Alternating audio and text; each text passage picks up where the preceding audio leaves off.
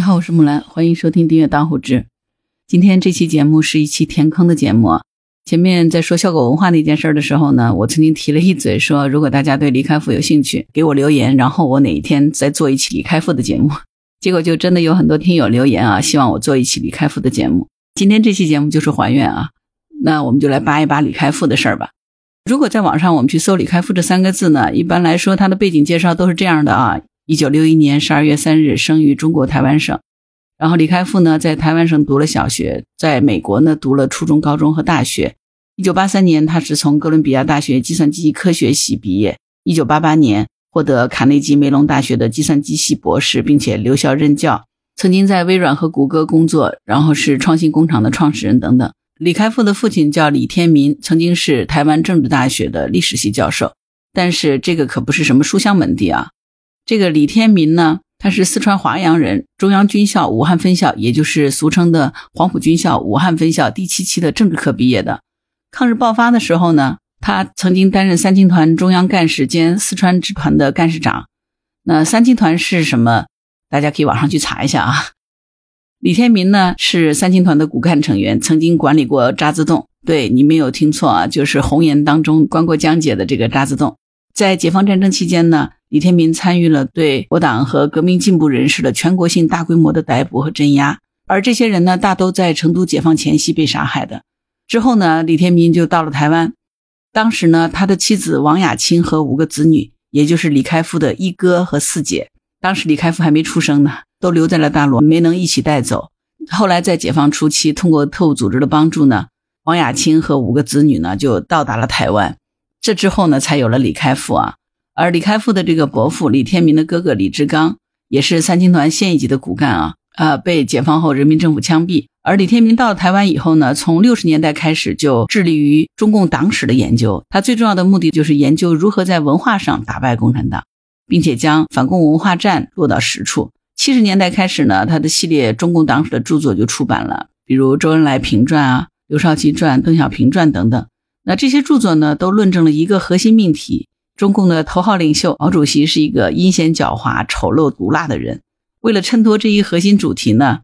李天民极力赞美除了毛主席之外的其他共产党干部，夸大他们和毛主席之间的矛盾，进而妖魔化毛主席以及毛主席所领导的那个时代。在美国情报机构的刻意操纵之下呢，李天民的中共党史著作在世界范围内产生了非常重大的影响。后来大陆改革开放以后呢？也就产生了一大批啊，受李天民著作启蒙的所谓的反共阴谋史学家，其中呢是以高华等人为代表的。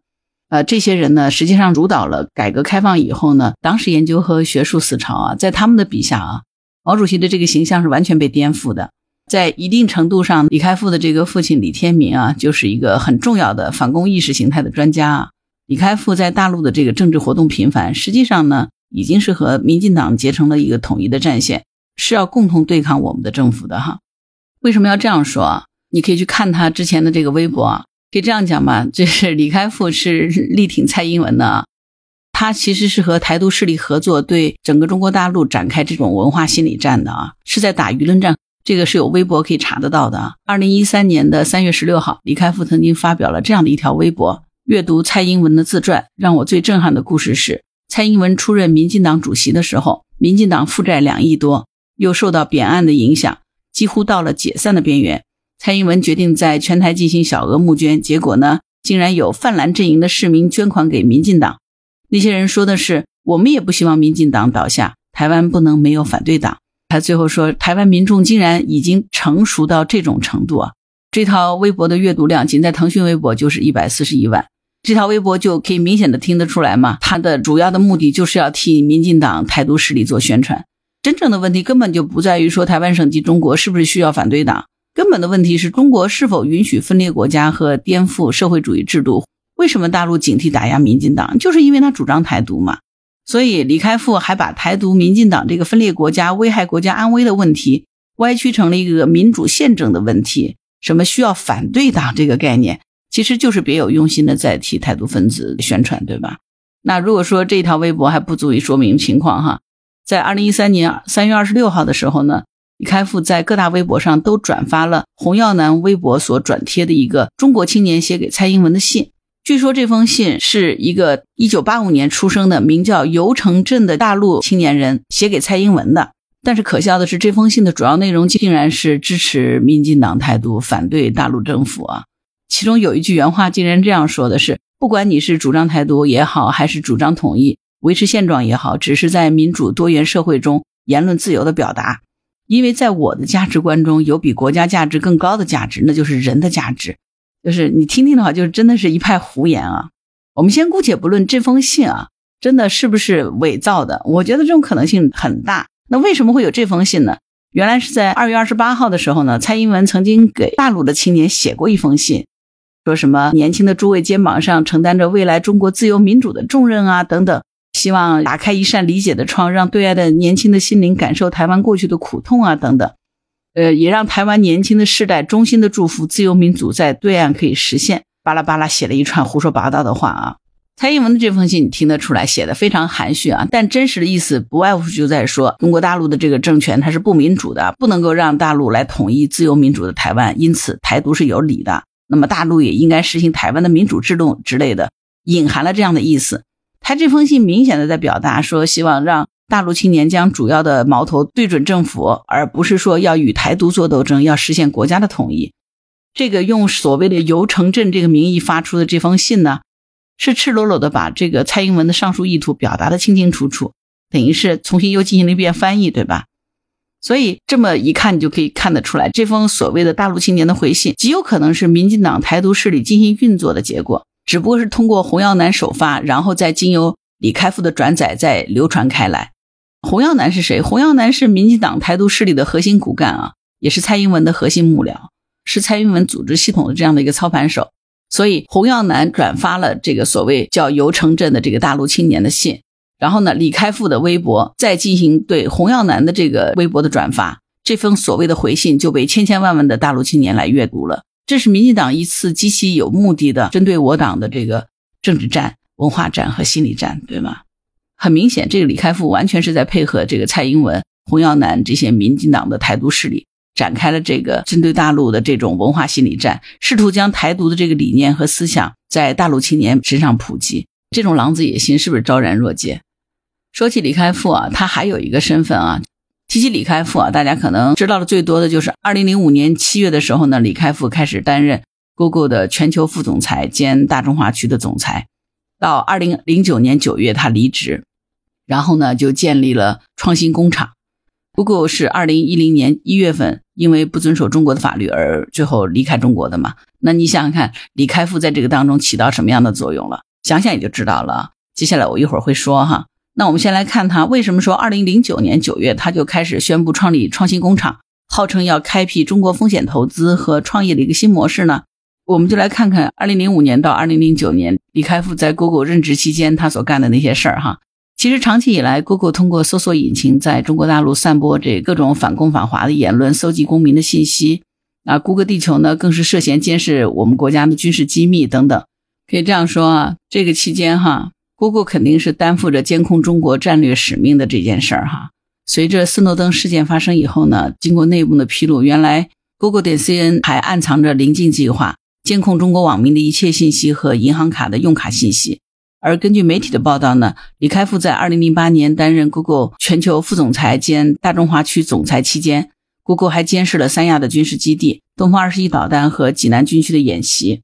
那你就可以想见哈，他在职期间是干了点什么事儿。虽然说2009年他就离开了 Google 啊，2009年的9月，李开复宣布创立这个创新工厂，号称开辟中国风险投资和创业的一个新模式，主要的领域是涉及互联网、移动互联网和云计算。但实际上，这个背后其实隐藏着他一个更隐蔽的目的啊！二零一三年八月，秦火火、薛蛮子网络水晶集团覆灭，李开复嗅到了风声啊！因为他当时是号称微博男王嘛。呃，九月五号的时候呢，李开复就发布微博，声称自己得了淋巴癌，而且神奇的预言自己会康复啊！随后呢，他就悄然隐退啊，离开了大陆，在微博里呢也不再谈论国事了。到十一月份的时候呢，他的微博曾一度停更。二零一五年的二月。李开复回到了北京。六月份的时候呢，透过微博又透露自己康复了啊。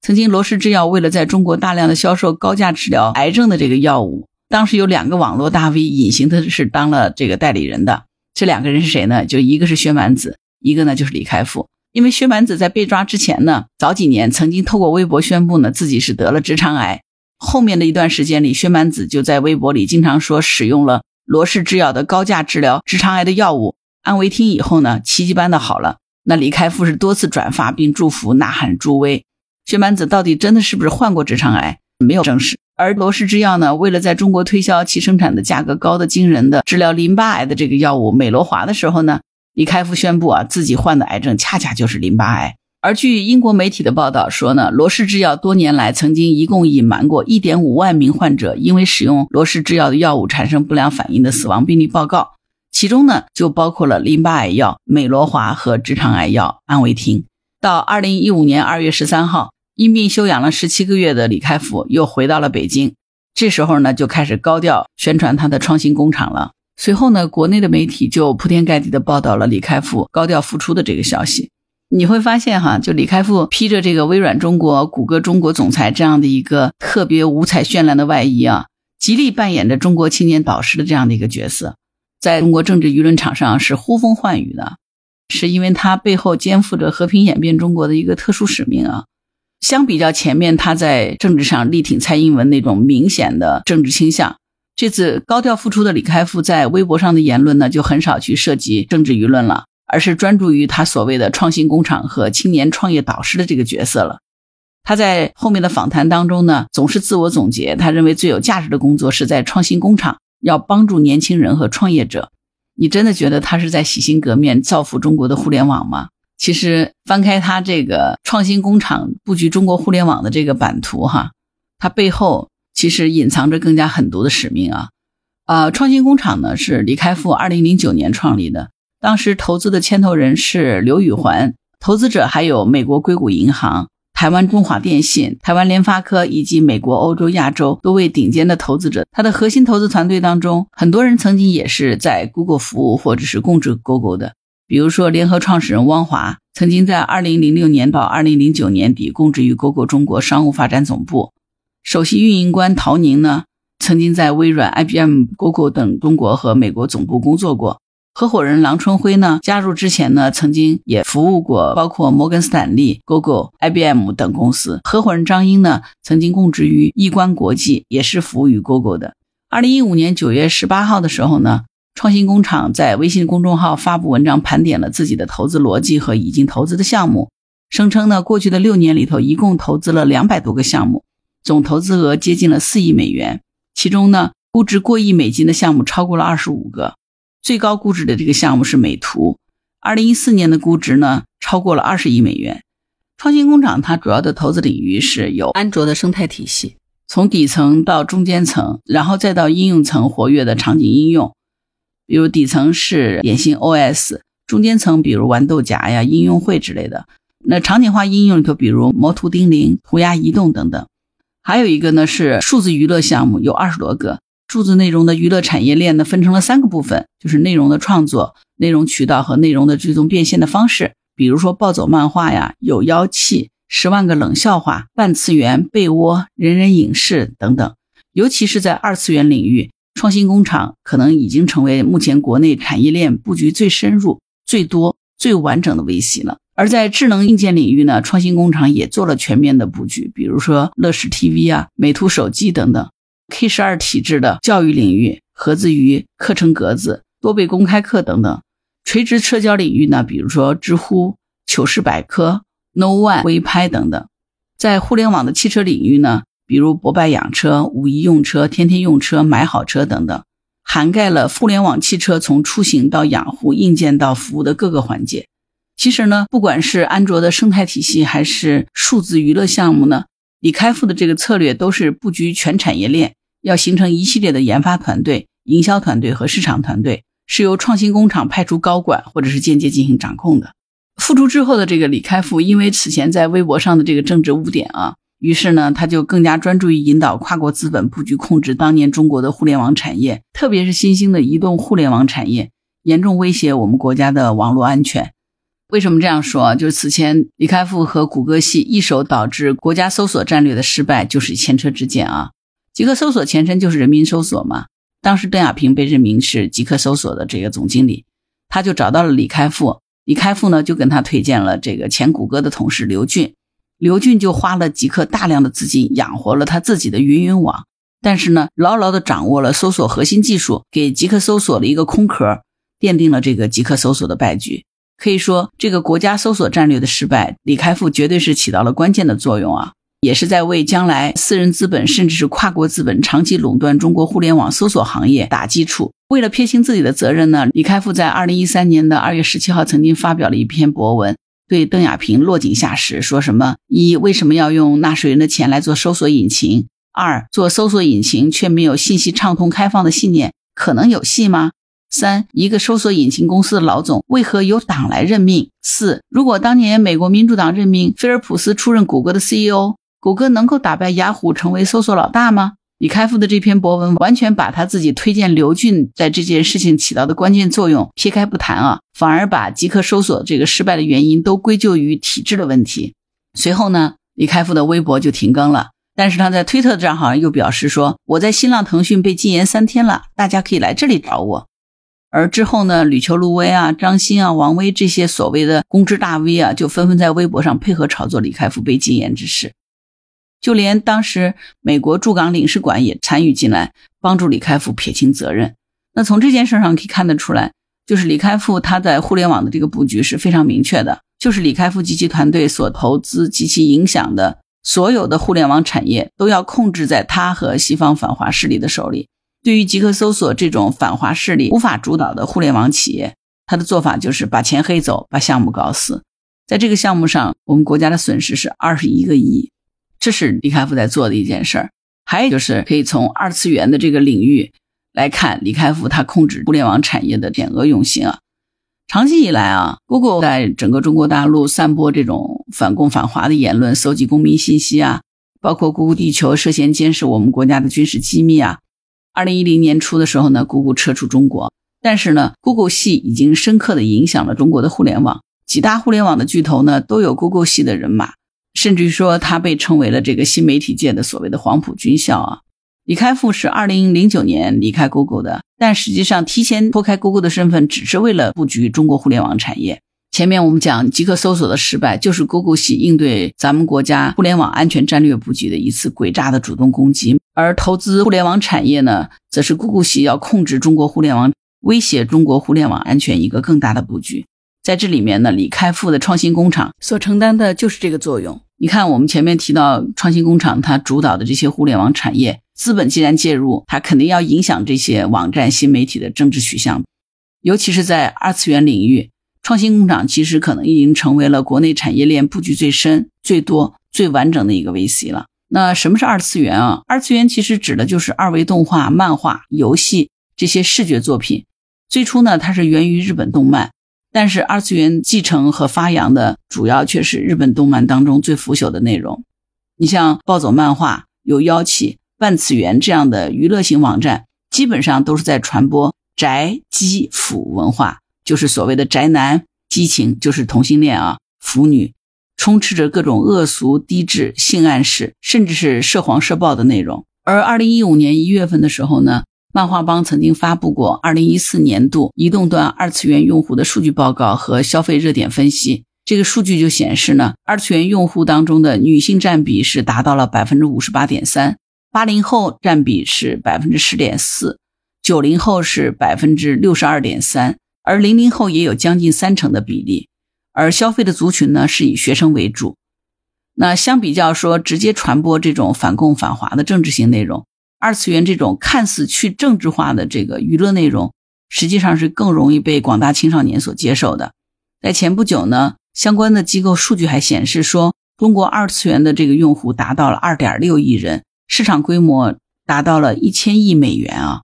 而且这里的绝大多数都是青少年，对吧？二次元文化，它其实解构了咱们传统的中华文化、传统的社会主义价值观，使广大的中国青少年沉迷在娱乐、色情、暴力内容当中。这个就相当于是一种精神鸦片，这个危害哈，丝毫是不弱于反共反华的这个意识形态灌输的。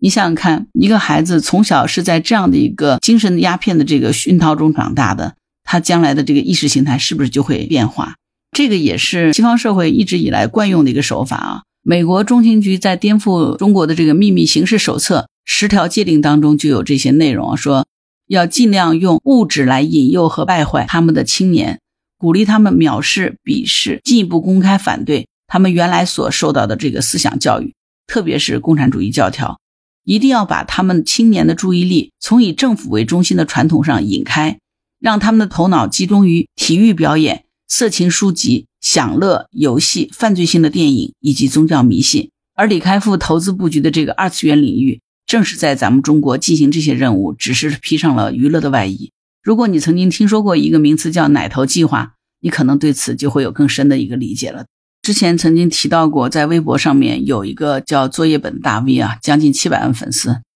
但是他现在已经彻底被封号啊。那李开复就一直赞扬这个作业本有思想、有才华，充满了黑色的幽默，应该得诺贝尔奖。而且他还和这个薛蛮子一起是多次力挺这个作业本。从薛蛮子和李开复他们的微博上面可以看得出来啊，他们是基本上统一的政治立场、统一的作战目标、统一的组织形式。李开复和作业本亲密无间是合用李开复的账号，内容实在太多了，这里就不再一一列举了。你到网上去搜的话，那这种资料都是公开的，绝对可以查得到。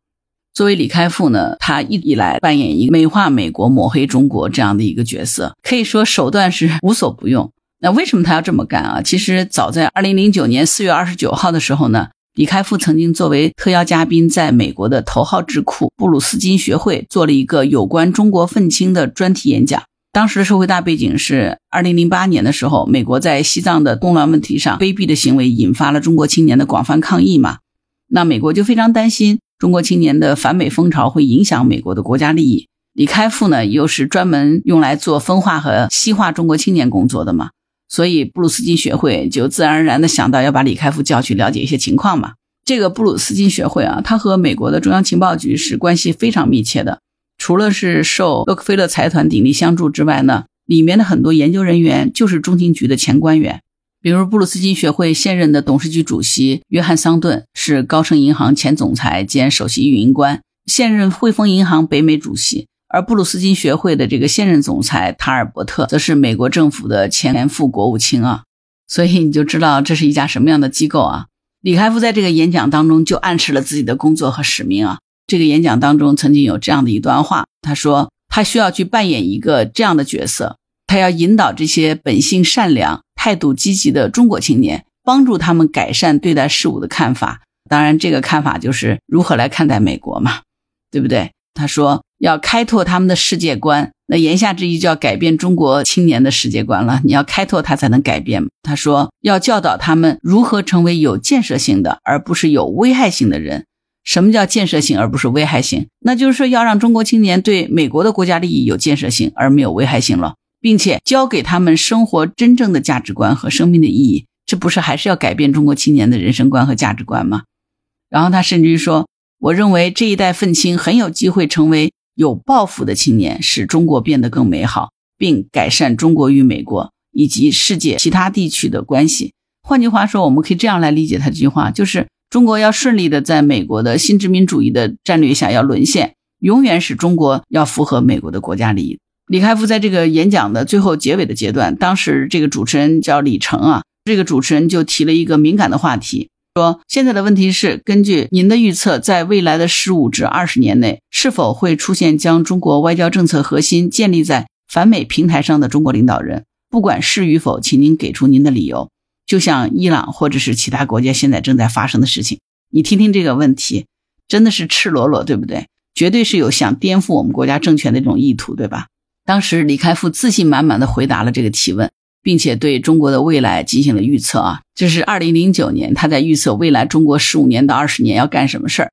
李开复是这样回答的：“他说，我可以告诉您，这些青年人的一部分青年人正在开始成为政府的官员。我的确会在工作中遇到他们。我可以大体将这些年轻的政府官员概括为思想开放、通情达理、富于建设性的人，并且具有良好的世界观。但这并不意味着他们会认同美国人的信仰。”或者是相信美国政府的信仰，但是我想，如果以我们之前的分类来划分的话，他们相当于接近愤青，所以我想我会保持乐观，尽管我不认为自己可以做出这样或那样的预测。你听听他这段话啊，咱们如果用更加直白的这个语言口语翻译过来，就是说，李开复认为他所影响的这大批的青年人，也就是前面提到的这些接受了李开复灌输的政治理念，实际上也就是一些亲美的青年人，并正在成为中国政府的官员，并控制中国政府。他认为呢，这些年轻的政府官员可以概括为思想开放、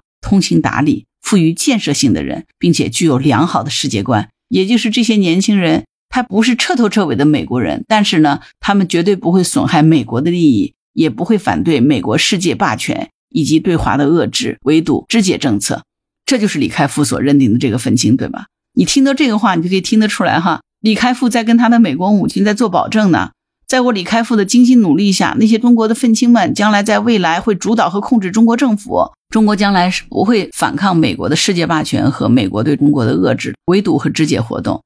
所以在当年啊，二零零九年，李开复对于这一点是非常乐观的。接下来他所做的事情也印证了他这番话。这里要说明的是啊，李开复当时还是美国籍啊，但是很诡异的是啊，后来他又说他宣布脱离美国籍，他保留台湾籍，这个我们就另当别论。这其实也只是一个什么一个障眼法而已，对不对？其实是为了让他在中国大陆更好的开展他的行动嘛，对不对？那么他保证什么呢？保证就是在他李开复的精心努力下，那些中国的愤青们将来是会主导和控制中国政府的。那中国就不会在将来反抗美国的世界霸权和美国对中国的这个遏制啊、围堵还有肢解的活动。从他这番言论当中，你可以看得出来哈。二零零九年的时候，他对于这一点真的是很乐观啊。不过呢，他接下来做的事情呢，也的确是印证了他的确是兢兢业业在干这件事儿。为什么这么说呢？我们都知道，大使馆里面的很多骨干都是中情局的特工，对吧？在咱们国家，在中国呢，从事这个美化美国、抹黑中国形象的活动是十分猖獗的。二零一一年八月十二号晚上，美国新任的驻华大使骆家辉故意轻装简从啊，携家带口到北京来上任，同时呢，他还采用了各种十分拙劣的这个手段，哈，处处作秀，对不对？当时咱们国家的这个亲美的这个媒体啊，就迅速的广泛宣传这个骆大使的这个平民亲民风格。那当中呢，肯定是夹带私货，进一步讽刺挖苦中国。不过呢，随着骆家辉这个真实嘴脸的这个暴露呢，在之后呢，北京日报等多家媒体就发文痛斥啊，骆家辉是在作秀，用心卑鄙，称他这是一种新殖民主义的表现，是在为美国收揽中国民心，强化中国百姓这个崇洋媚外的这个奴性。而李开复就在他的微博当中多次艾特《北京日报》，公开叫板，力挺骆家辉。这场落势的美国秀一直上演了整整一年，但是一直是风潮不断的。这个过程当中，可以说李开复他这个自媒体的微博号发挥了十分关键的吹捧和炒作的作用。二零一一年九月份的时候呢，阿桑奇领导的这个危机解密曝光了二零一零年开始的几十万份美国大使馆发给美国国务院的情报电文，其中呢。美国驻北京大使馆被曝光的这个电文当中，就出现了李开复的名字。在二零一零年初的时候，美国驻华使馆的电文当中曾经记述，李开复是 CIA 的线人，属于严密保护的最高级别。李开复还居然向美使馆透露了中国最高层领导的机密信息，高价收买爱国者信息，妄图消灭咱们的爱国团体啊！戴旭啊，曾经扒出过这个李开复是中国临近计划的这个执行人。而 Google 中国呢，担负着监控中国的战略使命。二零一二年三四月份的时候，中国互联网上政治谣言当时是满天飞的啊，什么军车进京啊、北京出事儿啊等等这些谣言遍布，当时是极大的危害了咱们国家的政治稳定和社会秩序。一些肆意散播谣言的记者被相关部门查处了。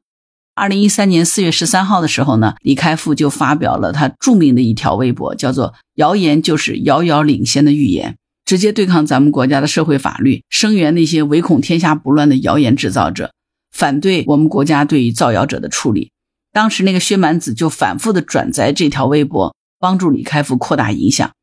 当然，我们前面提到了啊，二零一三年的八月份，薛蛮子就被抓了。九月份，李开复就宣布他患癌了，逃离了大陆。二零一五年二月呢，他再次回到北京，看似是专注所谓的互联网投资。实际上，他只是换了一种更隐蔽的方式，继续做着见不得人的勾当。其实呢，互联网是有记忆的，这个世界也是有记忆的。平心而论呢，李开复的智商可能是挺高的，能力或许也是有的，但是呢，心术不正，不识春秋大义，也不走人间正道，逆着历史的潮流而动，那么他的这个失败结局绝对是注定的，对吧？那些任何想在中国点燃所谓的颜色革命、想阻碍中华民族复兴的这个妄想，必然是失败的。时间是最好的证明，你说呢？让我们拭目以待吧。好啦，关于本期话题，你有什么想法？欢迎在评论区留言。如果你喜欢木兰的节目，欢迎订阅、点赞、转发、当户知。当然，如果你喜欢木兰，也可以加入木兰之家听友会，请到那个人人都能发布朋友圈的绿色平台，输入木兰的全拼下划线七八九，就可以找到我了。好啦，今天就到这儿，我是木兰，拜拜。